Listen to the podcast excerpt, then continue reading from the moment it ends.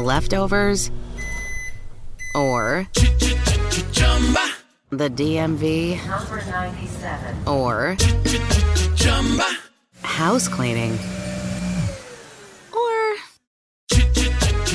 Chumba Casino always brings the fun. Play over a hundred different games online for free from anywhere. You could redeem some serious prizes.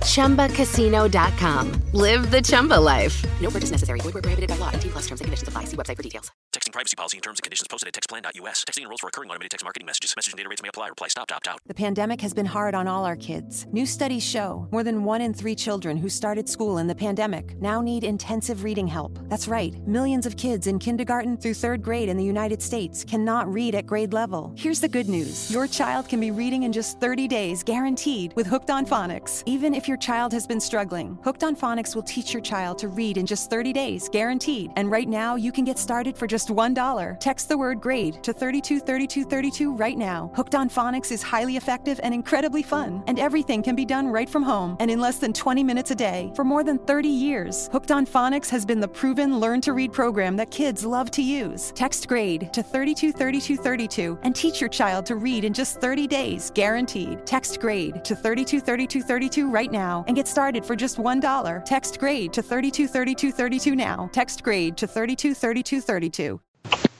Naciónpodcast.com te da la bienvenida y te agradece haber elegido este podcast. Bienvenidos a Salud Esfera. Presenta Margot Martín. No cambies la salud por la riqueza, ni la libertad por el poder. Benjamin Franklin.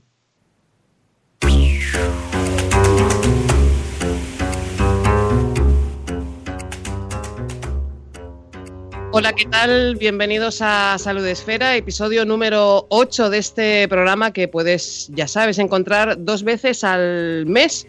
Eh, lo puedes encontrar en directo a través de Spreaker, nos puedes estar escuchando ahora mismo, o también grabado, porque para eso es un, un podcast, que eso es lo bueno que tienen los podcasts, que lo puedes escuchar eh, cuando quieras.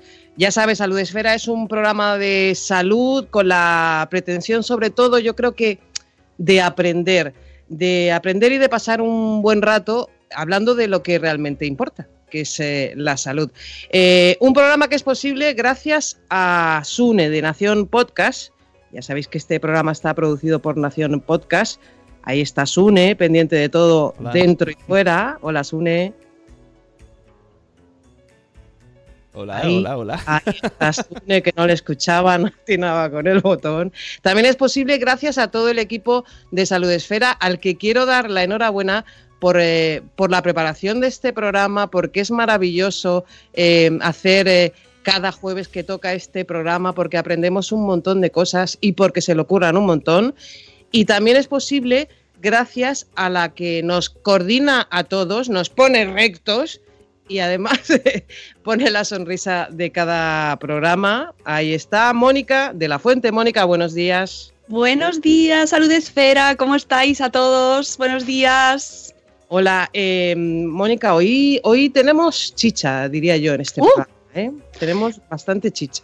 Tenemos mucha tela que cortar y mucho hilo del que tirar. Hoy vamos, eh, vamos a intentar hablar de algo que es un verbo que es muy bonito, que se llama divulgar, que, que yo creo que va- no vamos a buscar ahora mismo en el diccionario lo que es, porque vamos No. a explicar qué pasa el programa y lo vamos definiendo durante el, el programa. Yo creo que es un programa que va a interesar a la gente que se dedica a divulgar y a la gente que recibe la información, porque es importante que se sepa. Mm, sí, porque tenemos cada vez más información y tenemos que saber Y qué estamos también- leyendo. Eso es, tenemos que saber discernir esto está bien, esto es un- una milonga, por no utilizar otro verbo. Tenemos una invitada eh, maravillosa, como toda la gente que pasa por Salud Esfera, eh, Gema del Caño, buenos días. Buenos días. Jo, qué maravilla. Ha sido a gusto esa presentación. Aquí damos mucho amor, Gemma. Ay, sí, genial. Fenomenal. Gema, yo, mira, leo tu perfil en Twitter. eh, lo primero que me llama la atención es que utilizas una palabra que es preciosa, boticaria. Boticaria, sí, sí. Boticaria, qué Sí. palabra tan bonita. Los eh, farmacéuticos somos eh, gente muy especial, yo creo. Pero me gusta mucho la palabra eh, boticaria porque me gusta la frase hay de todo como en botica. Y es que los boticarios cubrimos mucho sector de la población. Y me encanta utilizar esa palabra justo por eso, porque aquí también hay de todo, en la boticaria. Y bueno, y luego en tu perfil hay de todo, eh, como en Botica, porque dice, le estoy Claro. leyendo tu perfil de Twitter, ¿vale? Boticaria y más de más y calidad Sí, industria alimentaria, te cuento secretos en cartas desde el imperio, muchas cosas aquí, vamos a ir por orden, ¿vale? muchas cosas. Calidad, y, bueno, y más de más y, eh, ¿qué, qué quieres decirle a la gente que lee tu perfil eso? Sabemos lo que es Eh, así, pero en relación a, a Gema del Caño, Bueno, pues eh, Gemma del Caño hizo farmacia hace mucho tiempo, pero se especializó en industria alimentaria, en I+D, y ahora trabajo en calidad. Entonces, lo que quiero decir a la gente es que me he dedicado durante muchísimo tiempo a investigar a- dentro del mundo de la alimentación, eh, pero eso es un, amplio- un camino muy amplio, ¿eh? Eh, investigar productos, investigar sustancias, investigar, eh, crear alimentos, que es una cosa absolutamente maravillosa. Y ahora dentro de la crear alimentos, eso, eso, eso sí, es sí, súper llamativo. es Y, genial. y luego, em, cartas desde el imperio. Bueno, ¿qué pues es un- ahí? Es un blog eh, donde básicamente cuento la parte de la industria alimentaria que no cuenta nadie, porque cuento las cosas de la industria desde dentro. Eh, normalmente tenemos, eh, y es una de las cosas que pasan eh, pues ahora mismo en la sociedad, eh, lo comentábamos antes, ¿no? El miedo vende, el miedo a los aditivos, el miedo a no saber qué estamos comiendo, el no tener claro eh, eh, de qué cosas nos podemos fiar y qué cosas no. Entonces yo vi ahí eh, una parte que no se estaba contando, que era lo seguro que son los alimentos que estamos comiendo. Entonces empecé, bueno, pues, pensé en enfocarlo desde ese punto de vista, ya que yo estoy dentro de la industria alimentaria, pues poder contarle a la gente qué, qué productos, a qué productos sí que hay que lanzarse a por ellos en el supermercado, a qué productos no, y cómo fabricamos cada uno de ellos. Entonces, bueno, pues dentro de la parte de I+D, como he hecho tantísimos productos y conozco eh, un poco más ese sector, pues contarle un poco desde ese punto de vista, desde dentro de la industria alimentaria. Y me gusta la parte positiva. Eh, la, la parte positiva que das, eh, que es, Ujú. es verdad que el miedo vende, eh, es muy fácil asustar a la gente, pero Es lo más fácil. buscar el- claro, buscar el lado positivo está bien. Eh, Mónica, no me, he- no me he olvidado, eh, que tenemos a gente por ahí en el chat, no me he olvidado, que ya sé que estabas tú ahí diciendo, y el chat, y el chat. Tenemos a gente que puede además participar y, y preguntar lo que, lo que queráis y que está en Claro. el chat. ¿Cómo lo Es pueden que, hacer? Quienes están Gemma, en nuestro programa es fundamental la audiencia y la gente que nos escucha en directo y que están ahora mismo en el chat y a los que saludamos, porque Madresfera Hola. y Salud Esfera también van a saludar. Bueno, es que me lío a hablar. No, no, si aquí hablamos todos mucho, no te preocupes. Pero el- nuestro, nuestra gente es fundamental en este programa y por eso les tenemos que decir Olita, porque les tenemos ahí en el chat en Spreaker. La gente puede entrar ahora mismo en Spreaker y saludarnos y eh, decir hola y preguntarte también cosas a ti. Y tenemos, por ejemplo, a Marta Ribarrius, a Carlos Escudero, a Judith Montalbán, a Sara Ndonga, a, ma- a una mamá con Crohn, a Nanok, Nanok, no, Nanok, que- perdón.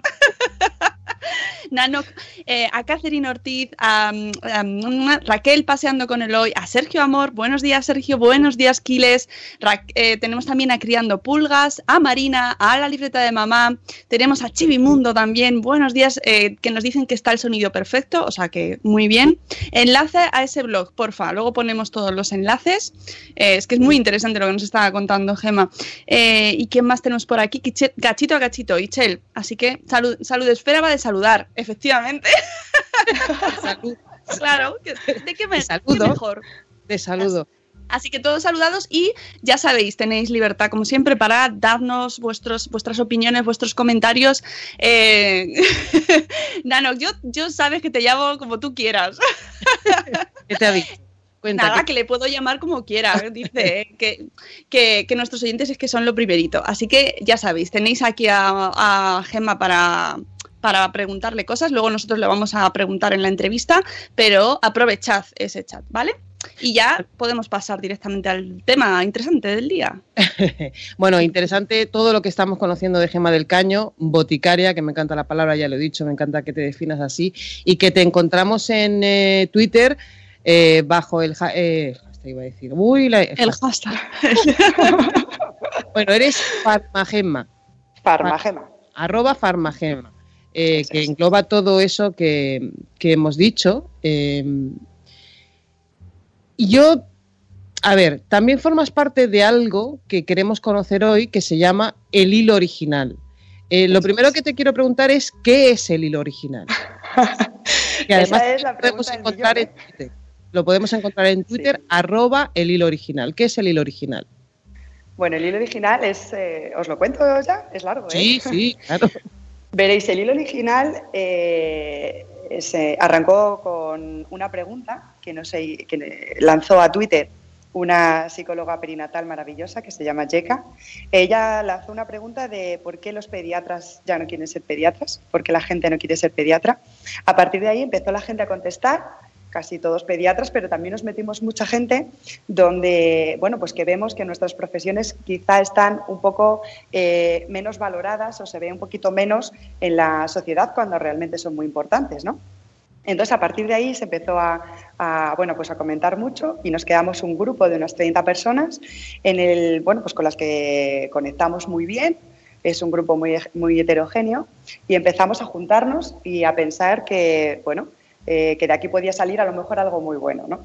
30 personas donde estamos eh, pediatras, eh, neuropediatras, gente maravillosa, pero vamos, también tenemos criminólogos, De diferentes ámbitos. Informáticos, sí, sí, de diferentes ámbitos, mucho farmacéutico.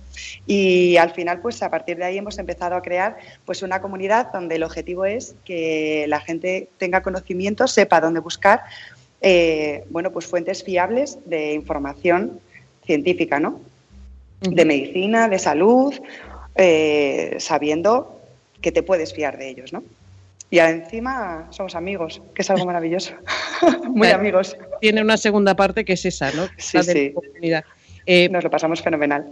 objetivo es buscar fuentes fiables de información científica.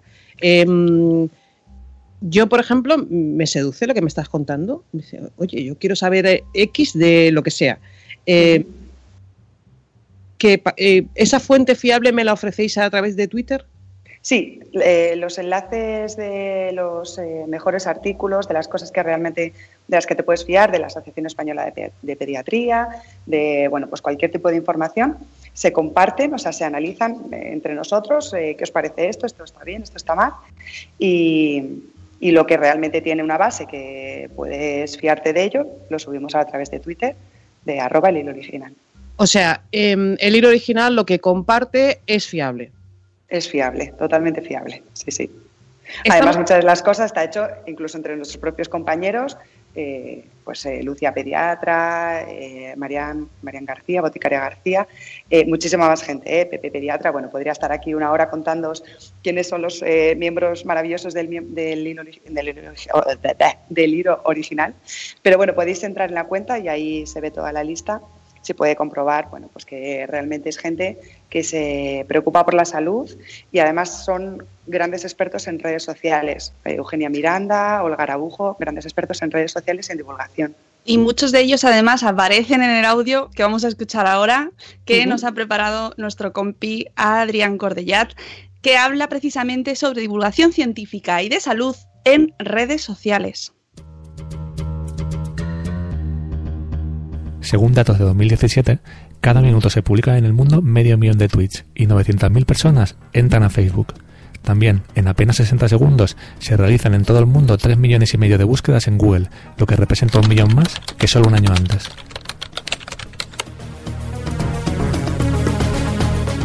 Entre esas búsquedas de Google se cuelan muchas vinculadas con la salud. Síntomas, mitos, leyendas urbanas, fake news que saltan de chat en chat de WhatsApp y bulos que crecen como bolas de nieve. ¿Cómo discernir la buena de la mala información en este mare magnum de contenidos? ¿Cómo diferenciar evidencia científica de leyendas urbanas?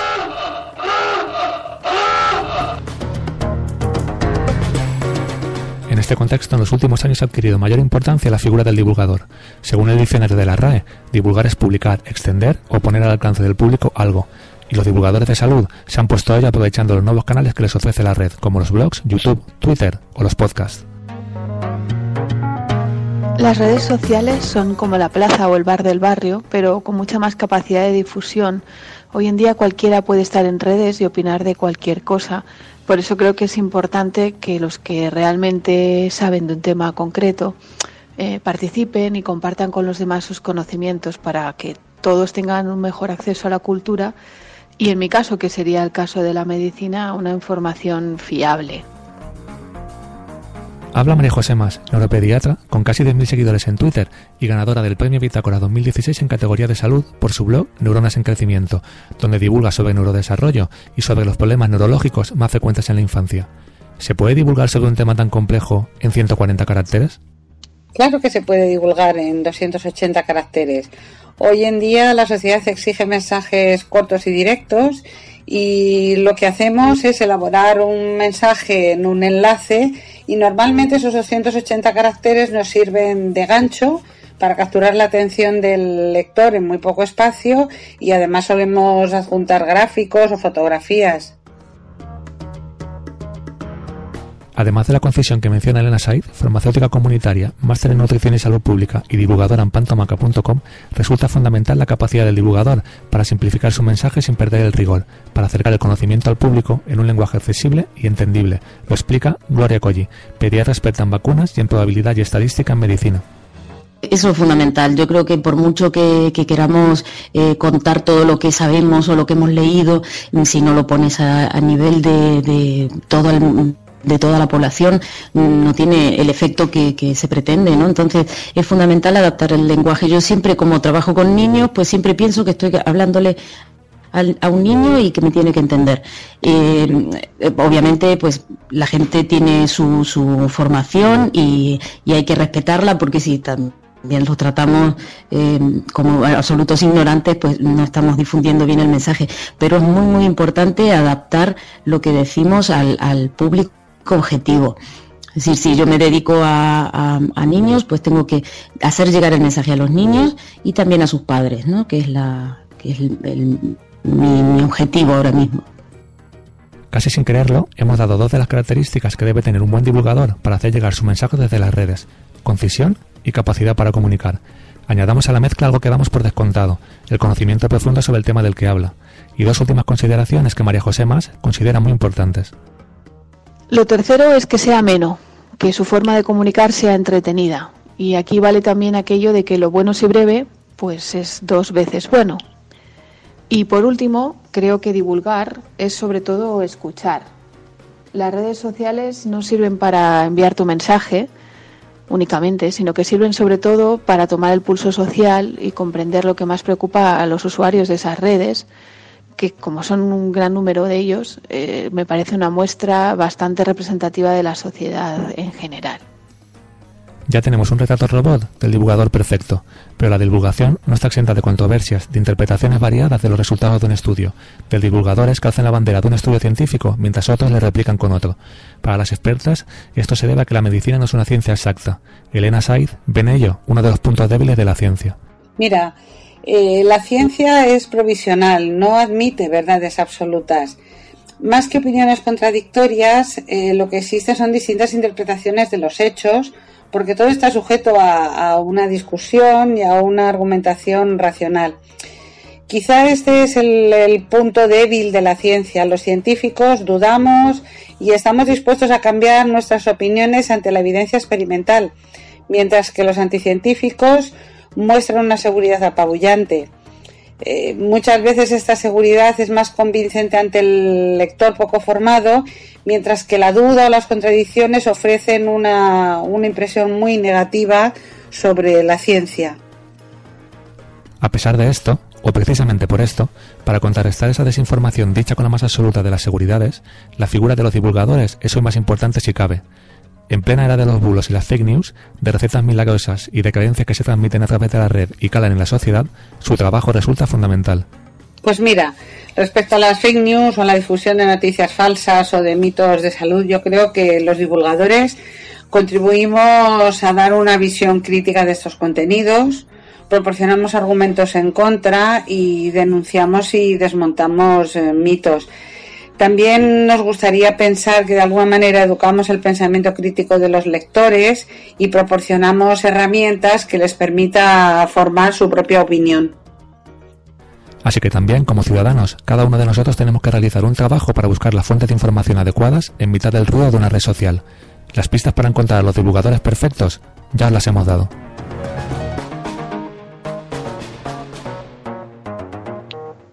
Genial el reportaje de, Adrián.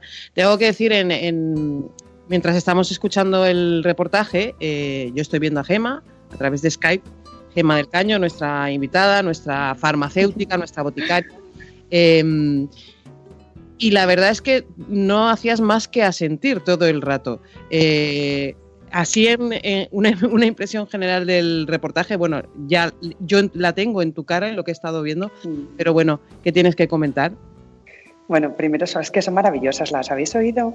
Es que, o sea, María José, Elena, Gloria, es que de verdad es eh, gente con la que aprendes tantísimo, aprendo tantísimo de ellas todos los días, no solo de las cosas que cuentan, que eh, las cuentan fenomenal, sino cómo lo cuentan. ¿Habéis visto cómo transmiten? Tienen súper claro eh, que podemos dudar, que las cosas no son 100% exactas, tienen clarísimo que tienen que ser concisas y es que hay mucha gente con muchísimo conocimiento que sabe llegar a, la- a la población eh, general. Hasta ahora tenemos la sensación del científico que está metido en su casa, que no sabe comunicar, que no sabe decir, que no...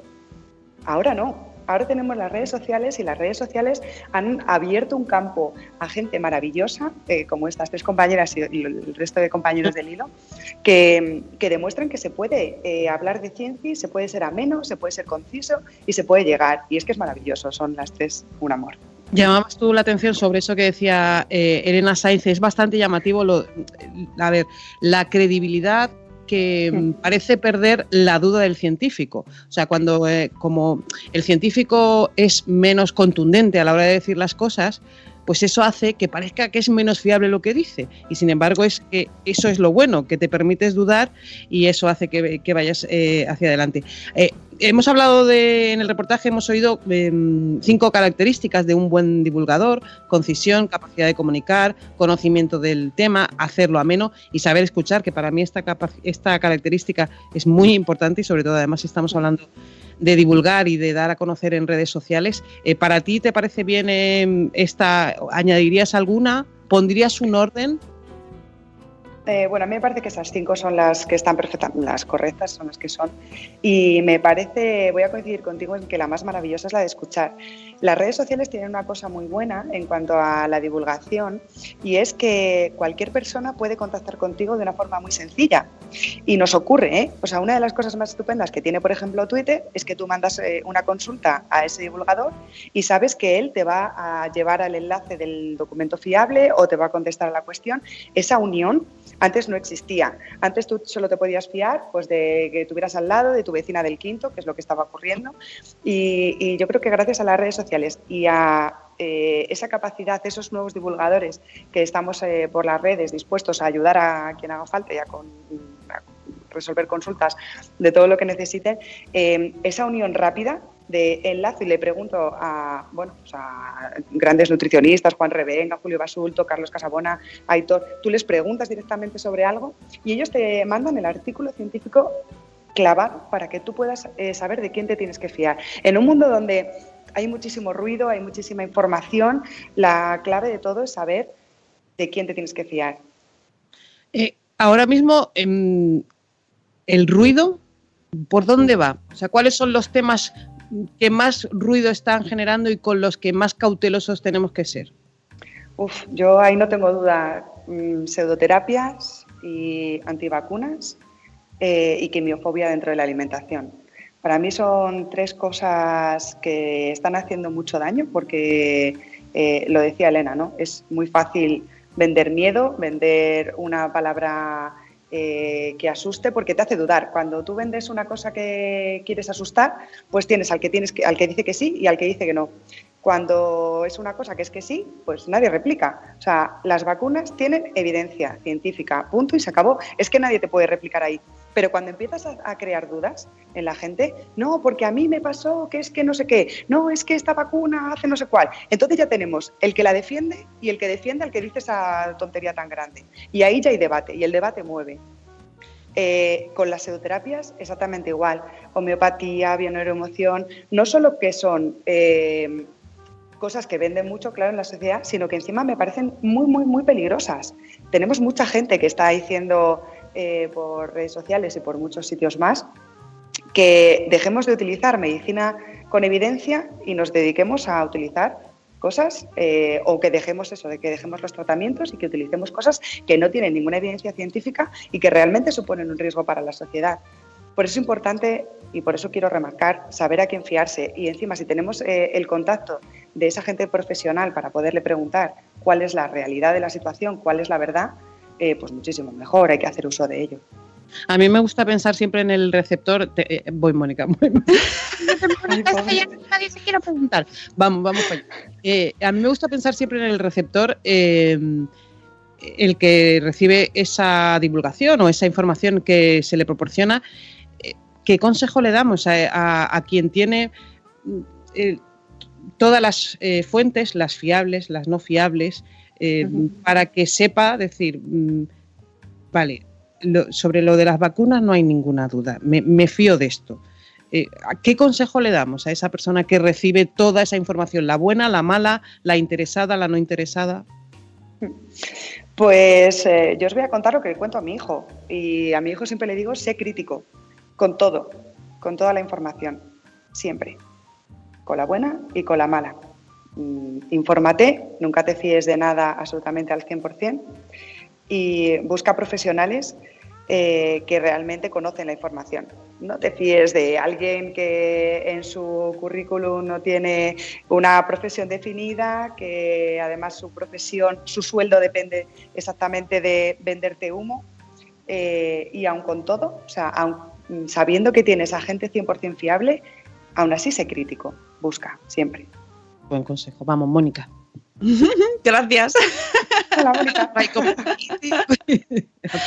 no, es que eh, estoy leyendo el chat y eh, hay un comentario que dice Nanok que mm, me lleva a una pregunta también. Nanok dice, la figura del divulgador, del divulgador a veces es infravalorada entre los propios compañeros de la especialidad que divulga. Una pena. Y esto me lleva a cómo es acogida una iniciativa como el hilo original entre vuestros colegas. Entre, porque sí que es verdad que hay un poco como de eh, lucha, o por lo menos desde fuera, a mí me da la, sensaci la sensación que hay un poco de debate entre eh, hasta qué punto se divulga, eh, hace, cómo pasas la información al usuario, hasta es, es bueno dar tanta información o no lo es.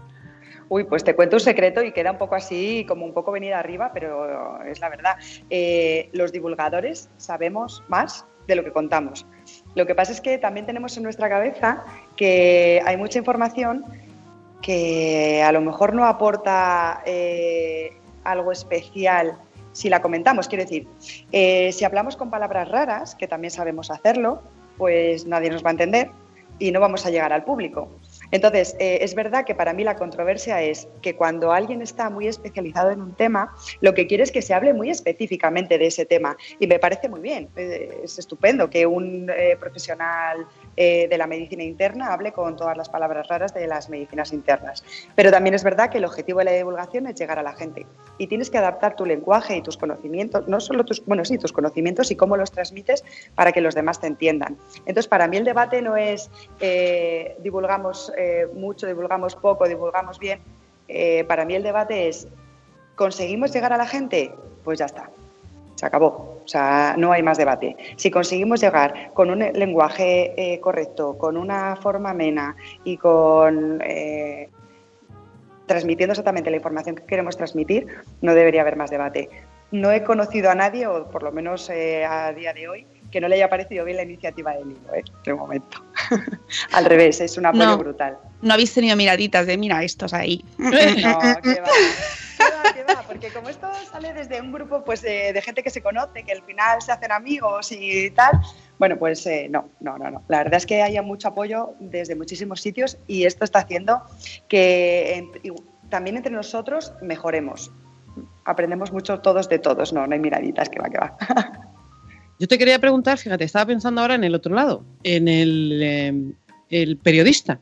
El periodista que informa cómo os ve, porque em, y cómo lo veis vosotros. Eh, para mí, por ejemplo, de los cinco puntos que hemos dado, es importante tener conocimiento del tema. Es importante escuchar, pero es importante saber. Saber no significa necesariamente tener un doctorado en el tema, sino saber informarse y saber contarlo. No sé cómo lo veis vosotros los periodistas que informan sobre ciencia. Oh, bueno, eh, tenemos una periodista en el hilo, ¿eh? maravillosa, María la Hermosa, que es estupenda. Eh, vuestro trabajo es fundamental. Mm, vuestro trabajo es clave porque tenéis la parte de saber comunicar. Cuando además eh, buscáis la información, sabéis cómo a quién preguntar y sabéis cómo transmitirla, vais a llegar a muchísima más gente de la que podemos llegar nosotros. un, divulgador, un divulgador sin saber comunicar no sirve de nada Mm, vosotros sois nuestra vía para poder contar las cosas. Vosotros no somos nada, ¿eh? Y, otra cosa que te quería preguntar, eh, las redes sociales, por, ejemplo, eh, dice, bueno, a ver, yo quiero divulgar, pues quiero dar a conocer esto. Bueno, pues eh, escribo en una página web o escribo, ya los periódicos los pobres están casi muertos, pero es, verdad. Pero no, em, estamos hablando de divulgar además en redes sociales con la, pues las eh, limitación iba a decir en cuanto a espacio, por ejemplo, que tiene Twitter, pero la capacidad de llegar a un mogollón de gente, a un montón de gente. Em, esa información tiene que ser em, muy precisa, porque en tan poco espacio eh, tienes que o lo cuentas muy bien o acabas siendo, por ejemplo, sensacionalista o acabas... Eh, no sé, hay que mm, hacerlo bastante bien, ¿no? Para no caer pues en errores gordos, ¿no? Y además, eh, bueno, los, al final somos personas, ¿eh? Y utilizamos Twitter y utilizamos las cosas como una eh, herramienta rápida, sencilla, pero como somos personas, pues también nos equivocamos. Corregimos, o por lo menos yo, antes de enviar un tweet, cuando quiere ser de divulgación, eh, le doy 40.000 vueltas, porque tienes que utilizar las palabras exactas. No puedes eh, dejar lugar a que alguien pueda malinterpretar tus palabras, porque al final sabes que eso va a llegar a mucha gente y hay que ponerle un cuidado especial. A ver, yo también utilizo mi cuenta para mis cosas, eh, pues si, si, tengo mal día también lo cuento. también creo que eso se, está bien, utilizar bueno, pues esa parte humana y demostrar que los que contamos cosas, los que sabemos. Sí, sí, sí, además yo siempre lo digo, o sea, sí, soy farmacéutica, soy muy profesional y soy la madre de Nico. Y ya está. y soy las tres cosas. Y de las tres necesito aprender.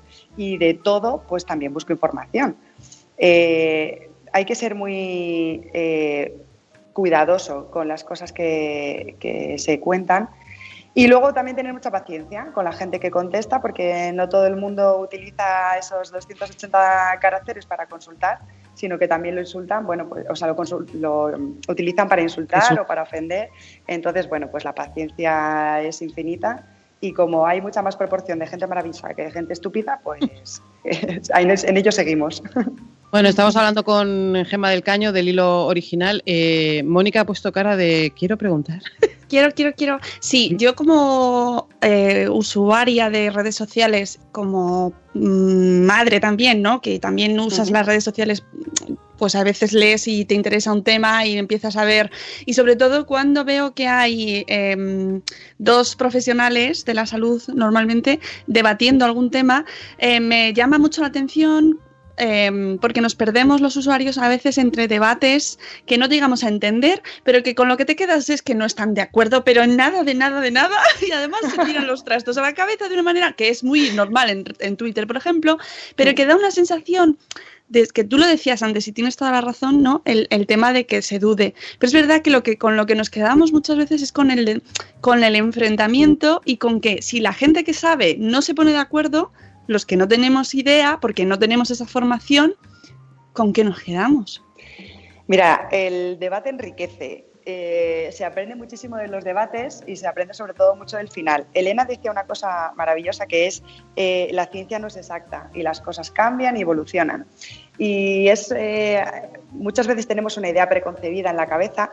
Voy a poner, por ejemplo, eh, el debate de alternar ibuprofeno y omeprazol. Digo, Sí, sí, sí. Paracetamol. Y paracetamol. Eh, alternamos las dos cosas. Bueno, pues durante mucho tiempo se ha dicho lo que tenemos que hacer es alternar.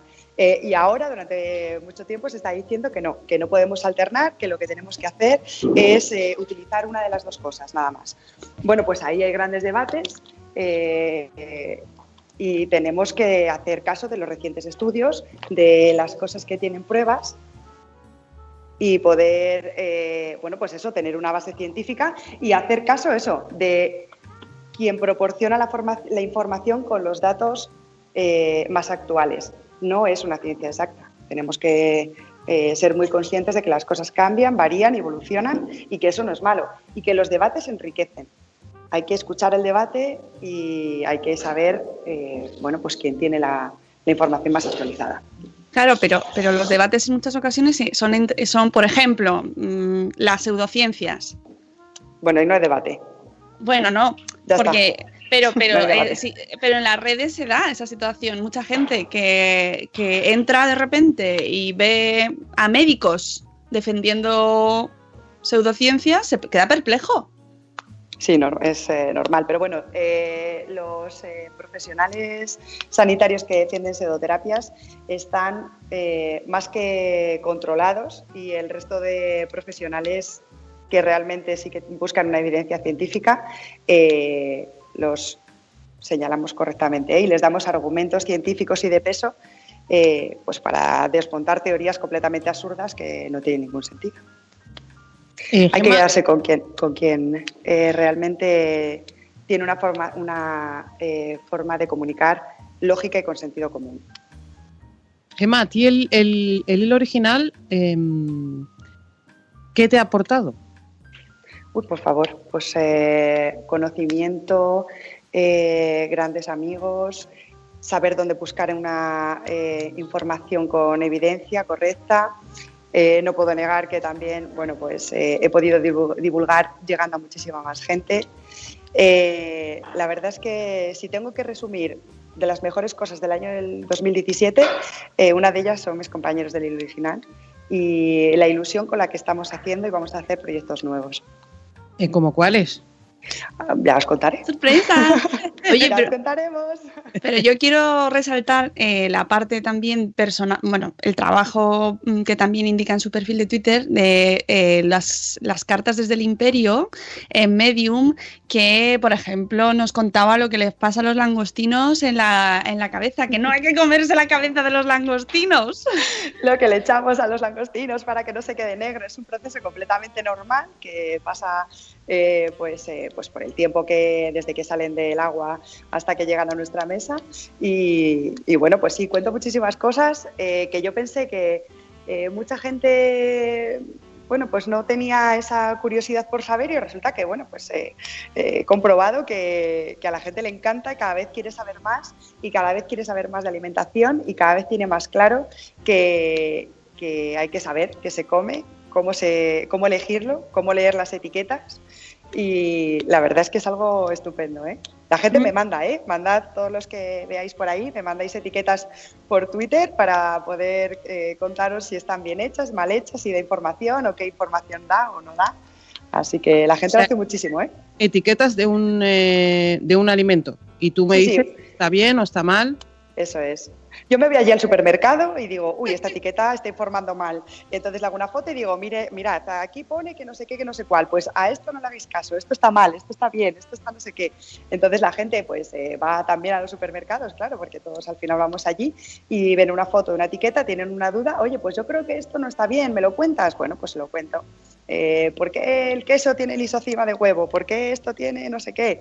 Y entonces, bueno, pues así vamos contando, divulgando y facilitando que la gente no tenga miedo a, a comer y que sepa exactamente lo que está comiendo.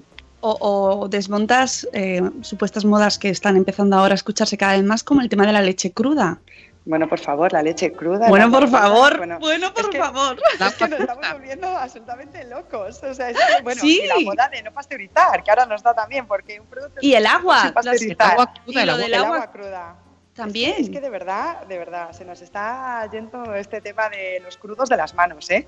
eh Antes digo que vivimos demasiado bien. Ya no tenemos problemas de alimentación, ya no nos morimos por cólera, ya no tenemos problemas eh, críticos y tenemos que buscar, eh, bueno, pues el bienestar es aburrido, leía yo ayer, ¿no? El bienestar es aburrido y entonces tenemos que buscar eh, problemas para que nuestra vida sea más divertida. Y desde luego, pues vamos a hacer un poco de deporte y a comer un poco de fruta en vez de tomar agua cruda, leche cruda o productos sin pasteurizar que es un poco como las vacunas. Está demostrado que, la pasteurización eh, y no hacer tonterías como, como beber agua cruda, pues eh, aumenta la esperanza de vida. Vamos, que no nos morimos. Mira, yo cada vez que mm, leo o veo algo de esto del tema del agua cruda, me acuerdo de una vez mi hija siendo pequeña bebió agua de un río, lo mala que se me puso, digo, bueno, es que eso pasa cuando bebes agua. Es que de verdad. Así que vamos a dejar claro que, es una tontería y que, no, que además que corremos peligro con el tema del agua cruda. Oye, ya que te tengo aquí, eh, ¿has leído el libro? Es que este libro me, impactó mucho. Eh, un libro de un, de un tipo francés eh, que se llama el libro ¿Cómo puedes comer eso? Un juicio sumarísimo a la industria alimentaria.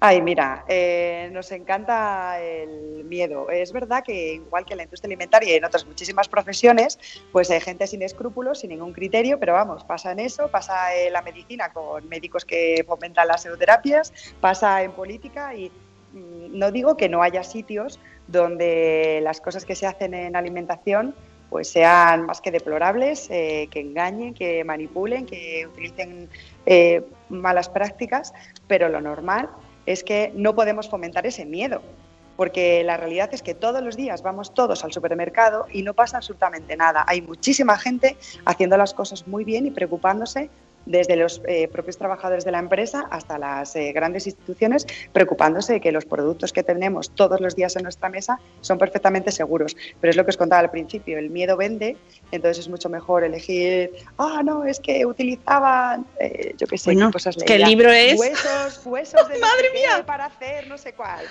Sí, sí, cada capítulo era como, ¡ay! No, no puedo comer eso. No es que al final no comes nada. Es Dios que, mío. Vamos, yo lo tenía muy claro. En la carrera me pasó, cuando estudié eh, microbiología, ¿no? Dije, ay, Dios mío, no, no, puedo comer no sé qué producto que tiene no sé qué bicho, no sé qué otro producto que no. Bueno, pues es que al final dije, bueno, pues no puedo ni beber agua. Entonces, vamos a ser eh, razonables, vamos a confiar en la industria alimentaria que realmente hace las cosas muy, muy Te voy a presentar a un amigo mío que es que es, de esos. O sea, de.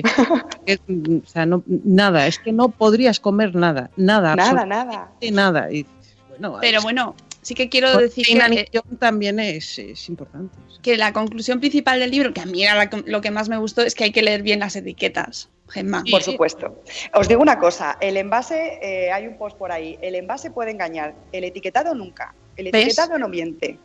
El etiquetado está regulado, legislado, ahí no podemos es verdad que en el envase, eh, bueno, pues tenemos que llamar la atención del, del producto. Tenemos que hacerlo de forma rápida, con colores muy, eh, muy llamatos, eh, llamativos, muy cantosos. Eh, el otro día contaba que miramos los productos durante, en el supermercado durante una 25 parte segundo. O sea, o se, o se, hace una diferencia en el envase o no compran nuestros productos. Y la industria alimentaria y cualquier otro tipo de industria eh, pues también tiene un objetivo, además de llevar productos eh, seguros al mercado, que es ganar dinero. Entonces, eh, el marketing sí que puede hacer que nos confundamos a la hora de elegir un producto o el otro, pero está muy sencillo, se da la vuelta al envase y se lee la etiqueta. Ahí ya sí que no hay duda. Eso, eso sí que me parece que es el mensaje que, tenemos que quedarnos. Oye, que, yo creo que tenemos, me ha parecido escuchar algo por ahí. ¿tienes, ¿tienes prisa, Gema? Es que hay una llamada. no, vale.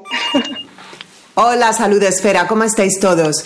Buenos días, buenos días. Estoy aquí con Minchi, mi hijo, que, madre de Dios, lleva unos días con una idea entre ceja y ceja que me tiene. Cuéntales, cuéntales, hijo. No es una idea mía, es una idea que lleva muchísimo tiempo. Hola, ¿cómo estáis a todos? Y es que Bill Maris, el fundador y el presidente de Google Ventures, que son como los que van hacia el futuro, está liderando un proyecto invirtiendo en compañías nuevas para que duremos 500 años. Y yo quiero meter a Menchu, a mi madre, en el proyecto proyecto, porque no soporto la idea, mamá, de, perderme. perderte. Pero vamos No. a ver, Salud Esfera. A mí que me metan en el proyecto me parece bien, pero es que meterme en el proyecto simboliza que me tienen que congelar antes de morir. Bueno, la criogenización es una de las pruebas que te van a hacer. ¿Por qué no lo hacemos con un desconocido? Quiero decir, yo, aparte tienes que no haberte muerto, está investigando, tienes que no haberte muerto del todo. Es en el último suspiro donde ya te pasan a congelar. Eso no, eso te lo ha dicho una vecina. ¿Cómo, No, te va, eso- ¿Cómo va a esperar la gente el último suspiro? No ¿Cómo puedes sabe la estar gente muerta, cuál es el tienen, último porque suspiro? tienen que congelarte con tus movimientos vitales No, en no, no, órbita. no, no, es que no has visto Tu Jurassic corazón Park. no puede estar ya muerto, tienes Sí, que estar sí. viva y te congelan, hijo mío, No, por favor. no, esto tiene que ver con la eh, biotecnología molecular, ¿vale? Y están intentando Sí. descubrir los secretos que guarda el ADN, que es como nuestro código, Pero para que pregunta. permita que los seres humanos como tú, que merecen la pena, Menchu, mami, vivas hasta los 500 años, porque quiero que formas parte de la revolución genética, que te sí, presentes. hijos y mis moléculas, pero yo tengo una pregunta. Si a mí me congelan, ¿eh? ¿Cuánto tiempo voy a estar yo congelada? Porque a ver si me descongelo y ya a ti nadie te ha congelado y Vamos no a nos encontramos. Aquí nadie ha hablado de congelar, estamos hablando de biotecnología molecular. Es posible que tengan, a ver, imagínate, cogen tu código genético, tu ADN, y eso sí, que ya lo guardan bien para poder. mm, Pero hijo, lo meten en unos líquidos que se quedan congelados, los cuerpos y las moléculas y todo. Pero vamos es a que ver. tienes que informarte bien antes de que venga nadie a por mí y me lleven Pero y me congelen. está. Porque yo llevo estos 10 días desde que me lo comentaste. Que abro el congelador, veo, voy a hacer la comida, veo las gambas, lo que tenemos congelados y no puedo seguir cocinando. Pero por eso Pienso, digo. No, hijo, lo No, que hay con que lo fan que eres tú de los congelados, con lo fan que eres tú de los congelados, me Hijo extraña. mío. Y mucho que no quieras, tú siempre me dices, es que no Una vez, pierde la muerta, vitamina. una vez muerta no me importaría. Si mi miedo, hijo, es que me lo hagan y todavía no esté yo lo suficientemente muerta. O sea, ese último suspiro del que yo he leído es mi pánico. O a sea, este tema. entonces, ¿qué hacemos? Me quedo sin madre, Menchu, porque yo lo que. Mi plan era que tú vivas 500 años, si veo yo que funciona bien, ya me congelo yo y otros 500 años más Pero hijo juntos. mío, cuando nos resuciten, esto ya va a ser una cosa, no vamos a conectar con nadie, no vamos a entender las costumbres, ni.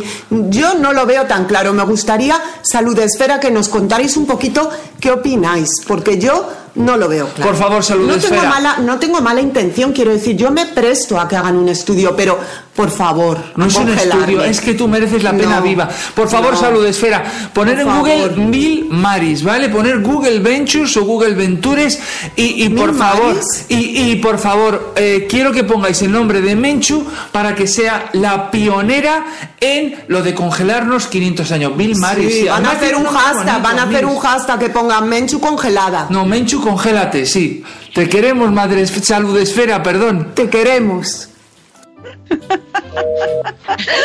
Menchu, congélate. Menchu, congélate. Qué genial. Guatilla, Menchu, congélate. Vamos a ver cuántos tweets hay con, eh, No lo vimos muy claro esto, ¿eh? Yo no sé, no, no- lo- la ultracongelación no sé si va a llegar hasta eso, pero seguro que es para gente con dinerito. No, para, el, para el resto de los mortales no lo veo, Gemma. O a lo mejor. Segurísimo. A lo, Además, Teresa, a lo mejor lo hacen en, en farmacias. Yo he visto muchas farmacias que, que ofrecen muchas cositas. Yo quería preguntarle esto a la invitada, Gemma. Porque salen ahí una pizarra y te dicen: ¿Te hacemos la prueba del colesterol? ¿Eso se puede? ¿O te hacemos la prueba de la alergia de los alimentos? ¿Esto se puede en una farmacia? Porque yo voy a hacer monas al médico voy a muchos meses. No, no, no, no. Hay cosas que sí y hay cosas que no. Hay test que sí que se pueden hacer, por ejemplo, pues eh, el grupo sanguíneo y estas cosas.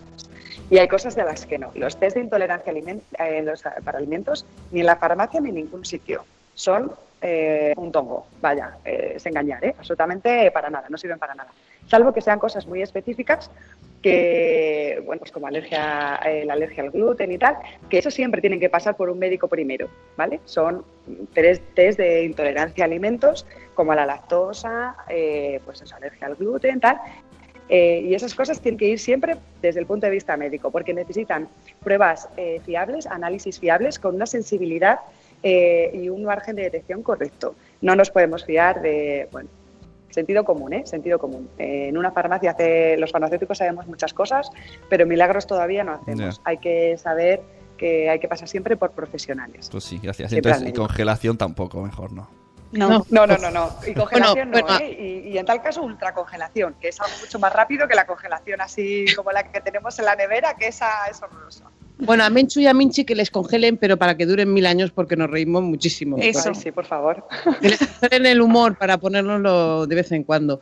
Em, Mónica, no sé si la gente en el chat tiene alguna pregunta antes de que le demos a Gema las gracias por esta mañana tan maravillosa que hemos pasado con ella.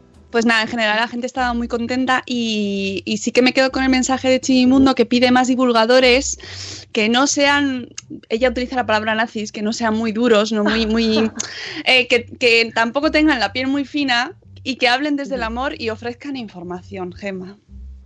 A ver, es verdad que tenemos, eh, es lo que os contaba antes, con 260 caracteres tienes que ser muy, muy, muy concreto. Eh, vosotros tampoco le diríais a vuestro hijo que se suba de vez en cuando a una tapia. No. Sabéis que vuestro hijo lo va a hacer, pero le vais a decir que en todo momento y en toda ocasión no puede subir a una tapia nunca, absolutamente nunca. Eh, yo creo que por eso es un poco, no, no el nazi, pero ser un poco más tajante, ¿no? Porque hacemos las cosas teniendo en cuenta que si decimos a veces, eh, va a ser siempre. Eh, yo no. ah, Sé que hay muchas maneras de hacerlo, sé que hay mucha gente que está al final, eh, bueno, pues muy cansada, ha discutido con un montón de gente y en el fondo, bueno, pues están un poco saturados de, de contar siempre las mismas cosas. Un poco de mano izquierda nunca nos viene mal a todos, los divulgadores Eso. también. De vez en cuando necesitamos una colleja. Y sentido del humor también a veces. Y sentido que también. Ese que viene, ¿verdad? Viene de maravilla. Para congelarse, Ese para ultracongelarse. Ese para todos. Eso es fundamental. Sin eso no, el resto no vale. Gema del Caño, eh, boticaria, ha sido un placer charlar contigo y aprender eh, muchísimas Un absoluto placer. En Salud Esfera. Te podemos encontrar en el hilo original y también en arroba farmagema, que es tu perfil en Twitter. Gracias Eso por haber estado con nosotros. Gracias a vosotras. Un verdadero placer. Cuando queráis. Un abrazo, Gema, que además ha recorrido la farmacia, está dando vueltas a la farmacia. Estoy por todos los sitios, yendo de sitio en sitio. Nos está haciendo un tour, Sí, sí, toda la farmacia. Todo hoy. El tour original. Gracias, Gema. Un Sí, sí. besazo muy fuerte. Gracias a vosotros. Un beso grande. Adiós. Y antes de irnos, ya sabéis que tenemos nuestra sección, tú cuentas mucho de no- que hacemos con Novartis y hoy vamos a hablar de cómo manejar el estrés. Eh, muchas veces utilizamos esa expresión de que, uy, estoy estresadísima, pero no, no lo hacemos bien, no, no hablamos realmente con propiedad. Cuando hablamos de estrés hay una serie de síntomas que sufre nuestro cuerpo, que son, por ejemplo, diarrea o estreñimiento, mala memoria, dolor, dolor eh, achaques frecuentes, dolores de cabeza, falta de energía, problemas sexuales, eh, problemas en el cuello, en la mandíbula, que los tenemos rígidos, cansancio, problemas para dormir, malestar de, de estómago, eh, uso de alcohol o drogas para relajarse, pérdida de peso. Eh, con Novartis vamos a daros algunos consejos de la American Psycholo- Psychological, eh, que no lo digo, Psychological. Psychological Association para gestionar estas situaciones. Eh, importantísimo en la vida. Rodearte de gente que te apoye y que te quiera. Esto es para todo. Eh, saber que nada es insuperable, que todo requiere su tiempo, que los cambios son parte de la vida. Las cosas cambian, queramos o no, y hay que aceptarlo y, dedicar eh, tu esfuerzo no a, a empeñarte en que las cosas no cambian, sino a asumir que las cosas cambian y a cambiar con las cosas. Eh, busca metas que sean mm, reales, porque claro, si te pones eh, aspiraciones enormes, pues vas a, a llevarte decepciones enormes. Entonces, lo mejor es eh, metas pequeñitas, pero que puedas lograr paso a paso. Lleva a cabo acciones decisivas en tu vida. Eh, plantéate de qué eres capaz e intenta descubrirlo. Eh, para eso tienes que confiar muchísimo en ti. Confiar en uno es importante en esto de, de la vida. Tener fe en uno mismo.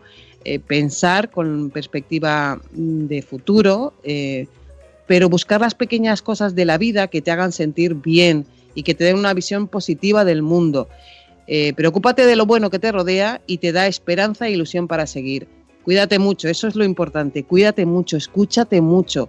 Haz ejercicio, porque hacer ejercicio te va a hacer sentirte mejor. busca momentos para ti, para tu ocio, para pensar en ti, para escucharte, para relajarte. Y todos estos consejos ya sabes que lo tienes en, eh, en la web de tucuentasmucho.com estos y otros consejos porque son eh, pues una web muy útil eh, en este tipo de temas. Sí, Eh, además, nos, hablando de luchar contra el estrés y del primer punto que es uno de mis preferidos, rodeate de gente que te apoye y te quiere. Para todos aquellos que estáis viviendo una enfermedad, hay asociaciones de pacientes y grupos de apoyo que os pueden ayudar mucho y sentirse escuchado en estos casos cuando estás viviendo con una patología o tu mm, familiar lo tiene o lo estás pasando tú. Es muy importante rodearte de gente que te entienda y te apoye. Y para todo en la vida, o sea, incluso Eso. estando sanos. es que, Hombre, claro, por eso nos gusta tanto hacer podcast, Margot. claro, porque nos rodeamos de gente que nos quiere y que, Ahí está, que ahí nos trata está. bien y que nos da cariño, mimo y comprensión. Y amor. Eh, que me lo he pasado muy bien, como siempre, haciendo Salud Esfera, que gracias a todo el equipo, como siempre, que estamos en las redes sociales, en Twitter, ¿cómo es? Salud Esfera TW. TW, de Twitter. Eh, también estamos en Facebook, también estamos en Instagram, eh, eh, también estamos en saludesfera.com, por supuesto. Y nada, que, que nos vemos prontito, ¿no?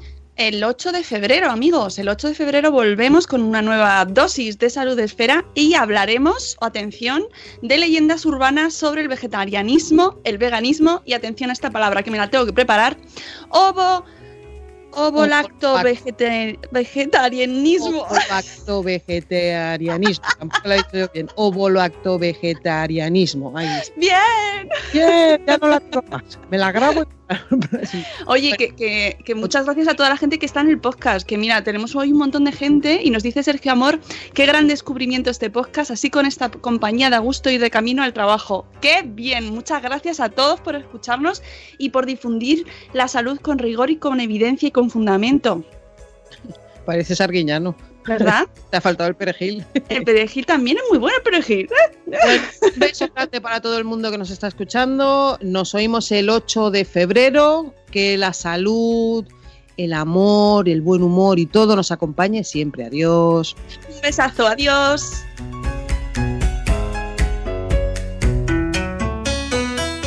Leftovers or the DMV or house cleaning or Chumba Casino always brings the fun. Play over a hundred different games online for free from anywhere. You could redeem some serious prizes. ChumbaCasino.com. Live the Chumba life. No purchase necessary. Void where prohibited by law. 18 plus terms and conditions apply. See website for details.